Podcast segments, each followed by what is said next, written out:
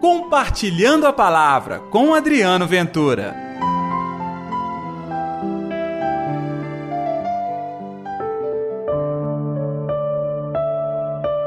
Será que a lâmpada vem para ficar debaixo de uma caixa ou debaixo da cama? Olá pessoal, tudo bem? Eu sou Adriano Ventura e está no ar o Compartilhando a Palavra desta quinta-feira, hoje, dia 26 de janeiro. Que a paz, que o amor, que a alegria de Deus esteja reinando no seu coração. É a última quinta-feira do mês de janeiro. Para muitos, o mês de férias e já está terminando. Mas que bom que aquilo que não termina nunca é a graça, a bondade e a alegria de Deus em sua vida. E, ao contrário, podem crescer mais. Depende do seu coração. Isso é uma opção. Então, eu desejo que esta quinta-feira sua seja incrível. E já faça um pedido. Não se esqueça de dar like, de compartilhar. E se você quiser, deixe também o seu comentário aqui no YouTube, a sua nota no Spotify. Enfim, este projeto é nosso, é seu também.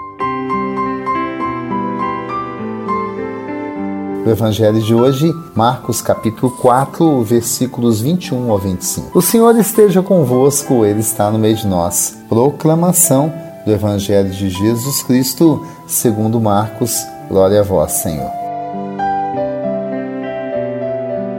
Jesus dizia-lhes: Será que a lâmpada vem para ficar debaixo de uma caixa ou debaixo da cama? Pelo contrário, ela não é posta no candelabro. De fato, nada há de escondido que não venha a ser descoberto, e nada acontece em segredo que não venha a se tornar público. Quem tem ouvidos para ouvir, ouça. Jesus dizia-lhes: Considerai bem o que ouvis. À medida que usardes para os outros, servirá também para vós, e vos será acrescentado ainda mais. Quem tem, será dado, e a quem não tem, será tirado até o que tem. Palavra da salvação Glória a vós, Senhor.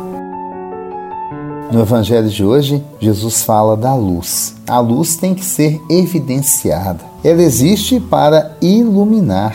Então, na realidade, nós temos que tirar da nossa vida quais são os erros e as falhas que impedem a luz de brilhar. Não se esqueça que nós somos também morada onde está Deus. Nada deve ficar oculto a essa palavra. Se a função da palavra é iluminar, então ela não pode ficar escondida. Ela tem que ser evidenciada. Até porque ninguém acende uma lâmpada, imagine hoje uma lanterna, e coloca debaixo de uma vasilha, debaixo da mesa. Não vai valer de nada. Entendeu? Assim é a palavra. Ela tem que ser conhecida porque ela vai iluminar as nossas ações, o nosso agir e, é claro, vai chegar até o outro. Por isso, quanto mais se vive a palavra, mais ela cresce, se multiplica. Então, porém, quem conhece pouco da palavra de Deus e oculta esse pouco que sabe, perde-o, porque tudo aquilo que não é partilhado, gente, não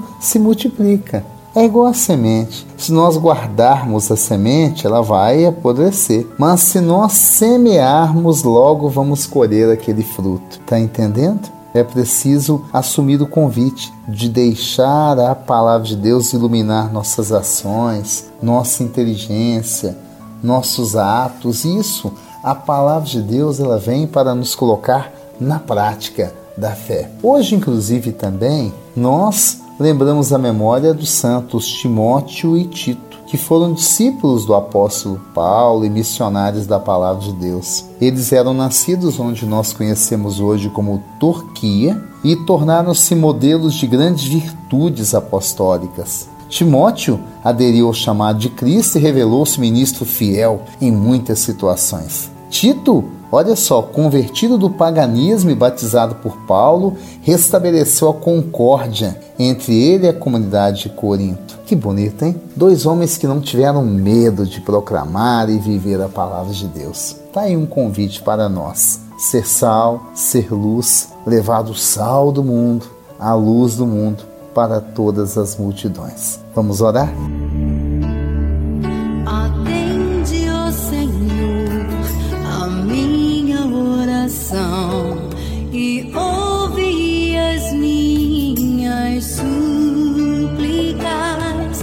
Responde-me, ó oh Deus, tão justo e fiel. Senhor Jesus, que a gente possa viver a tua palavra, espalhar a tua palavra e proclamá-la de verdade em nossas vidas, para a nossa conversão e a conversão do mundo todo. Que assim seja. Em nome do Pai, do Filho e do Espírito Santo. Amém. E pela intercessão de Nossa Senhora da Piedade, padroeira das nossas Minas Gerais. Um dia abençoado para todo mundo e até amanhã com o nosso Compartilhando a Palavra. Compartilhe a palavra você também. Faça parte dessa corrente do bem.